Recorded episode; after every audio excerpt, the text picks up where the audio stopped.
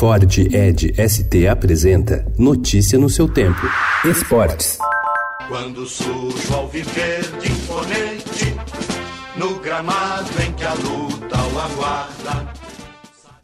Pela Copa Libertadores da América, Palmeiras e Grêmio na Arena do Imortal. E o Palmeiras saiu na frente, gol de Gustavo Scarpa. O jogo de volta acontece na semana que vem no Allianz Parque.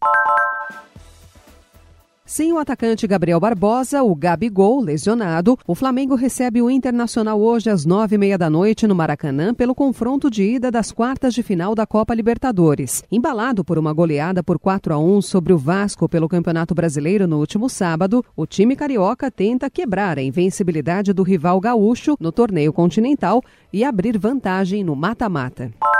Ainda que com mais de quatro meses de demora, o mais belo gol da carreira de Matheus Cunha poderá colocá-lo de vez no radar do torcedor brasileiro. Com 20 anos de idade, o atacante do Red Bull Leipzig foi indicado nessa semana para o prêmio Puskas, que a FIFA vai conceder ao gol que for considerado mais bonito da temporada e pode estar prestes a sair do anonimato resultante da trajetória profissional construída fora do país.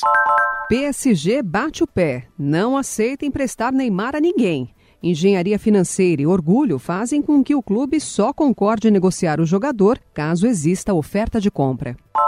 Gabriel Medina e Felipe Toledo lideram uma legião de 12 brasileiros que vão em busca da vitória na sétima etapa do Circuito Mundial de Surf no Tahiti. A competição terá início hoje, às duas e meia da tarde, com uma disputa acirrada pela liderança do ranking mundial e pela pontuação que ajudará os atletas na conquista das vagas olímpicas para os Jogos de Tóquio em 2020. Notícia no seu tempo. É um oferecimento de Ford Edge ST, o SUV que coloca performance na sua rotina até na hora de você se informar.